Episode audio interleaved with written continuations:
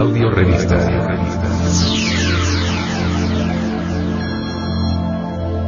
Gnosis.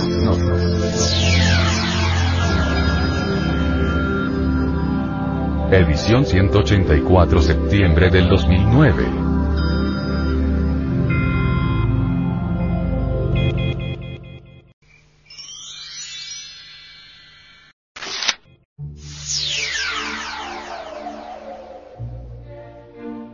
Sexología.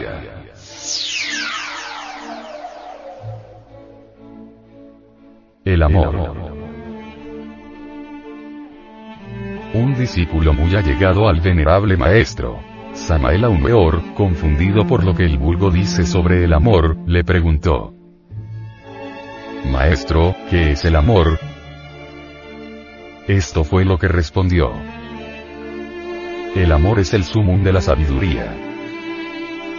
El amor es la vida que palpita en cada átomo como palpita en cada sol. El amor no se puede definir, porque si se define se desfigura. El amor se siente en lo hondo del corazón, como una vivencia íntima y deliciosa, como una música inefable, como un néctar embriagador, indefinible y místico un pañuelito, un retrato del ser amado, una carta, exalta nuestro espíritu y nos hacen comulgar con la música inefable de las esferas. El amor es, pues, la fuerza crística que anima todo lo creado y que embellece la vida. El amor dignifica los hogares y los alimenta con su fuerza sagrada. La Sagrada Familia el matrimonio que se realiza sin amor, únicamente por motivos de interés personal, es un insulto a la vida. Un sarcasmo, una ironía que a nada conduce. Esos matrimonios fracasan inevitablemente y fracasan porque no tienen base para sostenerse. Hay que hacer una diferencia entre el amor y la pasión. El amor es puro y santo. La pasión es una manifestación morbosa de la sexualidad, una aberración de la bestia humana. El amor es absolutamente desinteresado. El que ama se siente capaz de sacrificarse por el ser amado. No estoy de acuerdo con la frase que dice que el amor no correspondido no es amor, sino un capricho, un síncope de la sexualidad reprimida y nada más. Ello no es así. Cristo, el divino rabí de Galilea amó a la humanidad entera a pesar de que la humanidad no le correspondió su amor. Él amó a sus peores enemigos y dijo, Señor, Señor, perdónalos porque no saben lo que hacen. Hay muchos seres que aman sin ser correspondidos en el amor y, sin embargo, aman. Y en la alta iniciación hay que llegar hasta besar el látigo del verdugo. El hogar es un altar donde oficia la mujer. El hombre actual ha prostituido a la mujer con su fornicación y sus instintos pasionales depravados. El hogar moderno se ha degenerado por la fornicación. En los antiguos tiempos el acto sexual se llevaba a cabo cuando se deseaba engendrar un hijo y esto se hacía como un sacrificio en el altar del matrimonio, para brindar cuerpo a alguna alma que deseaba venir al mundo. Hoy la fornicación pasional se ha adueñado de los hogares y el ser humano se ha rebajado peor que el animal. Ha convertido en vicio el acto más santo mediante el cual es el hombre un Dios creador. Y así los hogares se están llenando de enfermedades y de miseria, todo por falta de una educación sexual que debiéramos haber recibido desde los mismos bancos de la escuela. Sucede que muchos hombres se casan por pura pasión carnal y después de cierto tiempo, como es natural, viene el hastío, el cansancio, el amor se aleja, o mejor dicho, no necesita alejarse de allí, porque allí no estaba, allí no resplandecía esa luz inefable. Digo más bien que lo que se aleja de allí es esa apariencia de amor, con la cual se disfraza el ansia de coito. De allí se aleja el hombre coitoso ya satisfecho y desilusionado. Nuevas ilusiones pasionales le sonríen por la calle y el castillo de ese falso hogar matrimonial se derrumba como castillo de naipes. No confundas hombre enamorado, el amor con la pasión. Fijaos muy bien si tu amada te pertenece en espíritu. Fíjate bien si eres capaz de amarla con toda la pureza de un místico, con toda la exaltación de un Francisco de Asís, o con toda la poesía de un auténtico poeta. El hogar es sagrado, no lo profanes con el vicio repugnante de la fornicación o eyaculación seminal. El hogar es santo. Sigamos el ejemplo de la Sagrada Familia. Jesús, José y María. Adornemos nuestros hogares con el cuadro de la Sagrada Familia y que ella se convierta en una fuente de inspiración constante, como símbolo viviente del matrimonio perfecto. Jesús, José y María simbolizan el hogar santo. Santifiquemos los hogares imitando el ejemplo de la Sagrada Familia.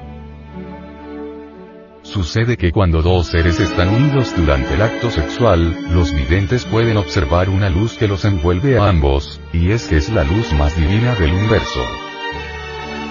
Las fuerzas más sutiles del cosmos vienen a servir de medio, para la creación de un nuevo ser. Por eso es que en ese momento el hombre es un dios, porque puede crear un nuevo ser e infundirle soplo de vida. Pero si el amor es desplazado por la pasión, esa luz divina se retira y penetra en ese hogar una luz rojiza, sanguinolenta, llena de parásitos invisibles a simple vista pero perfectamente perceptibles para la vista del clarividente. Se nubla el hogar con esas siniestras fuerzas del mal y como consecuencia de ello, viene la ruina. Las enfermedades. El hambre. El cansancio y el hastío.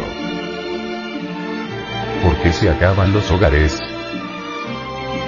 por la fornicación. ¿Por qué existe la miseria en los hogares? Por la fornicación.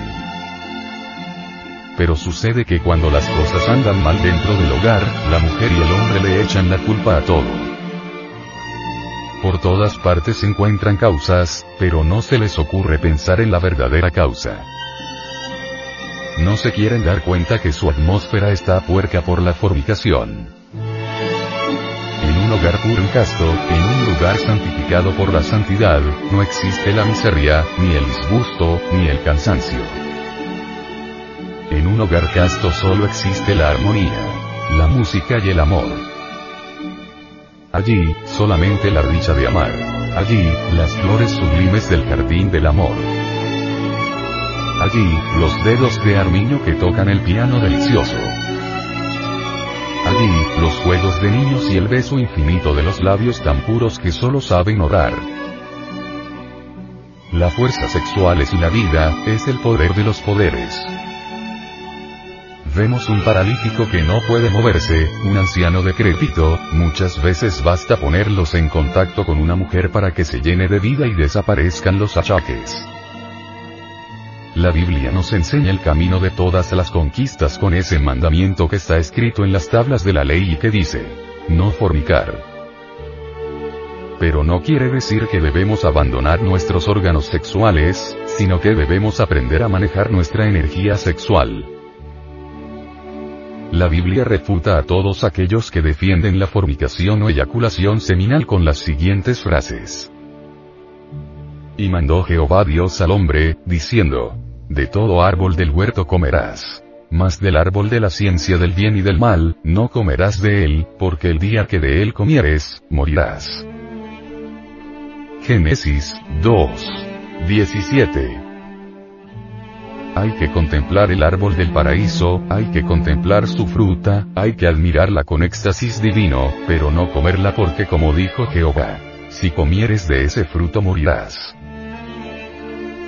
Sí, querido discípulo, en nuestros órganos sexuales está la redención del hombre. No olvidemos que nuestra redención está exclusivamente en el acto sexual, en la magia sexual suprasexualidad.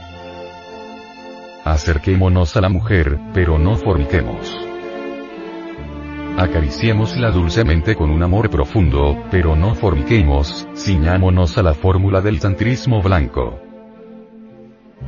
Inicio membri virili sin vaginam feminae sin ejaculatio senis.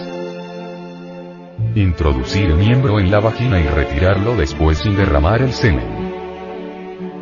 Esta profunda ciencia se cultivó en Egipto, en Grecia, en Roma, en Babilonia, en Siria, en Persia, en la vieja y antiquísima India de los Risis, en los terribles misterios de los aztecas, y en los incas, y en los misterios gnósticos hasta nuestros días.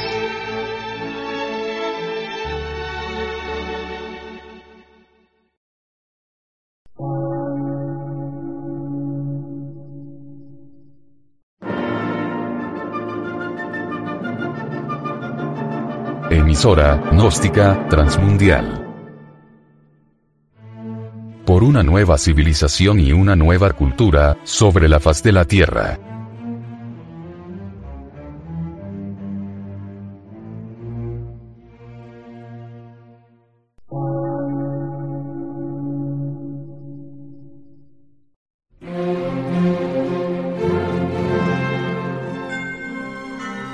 De radiodifusión. Científico, artístico, místico y filosófico. De la Asociación Colombiana de Centros de Estudios Gnósticos, Antropológicos, Psicológicos y Culturales. A. C.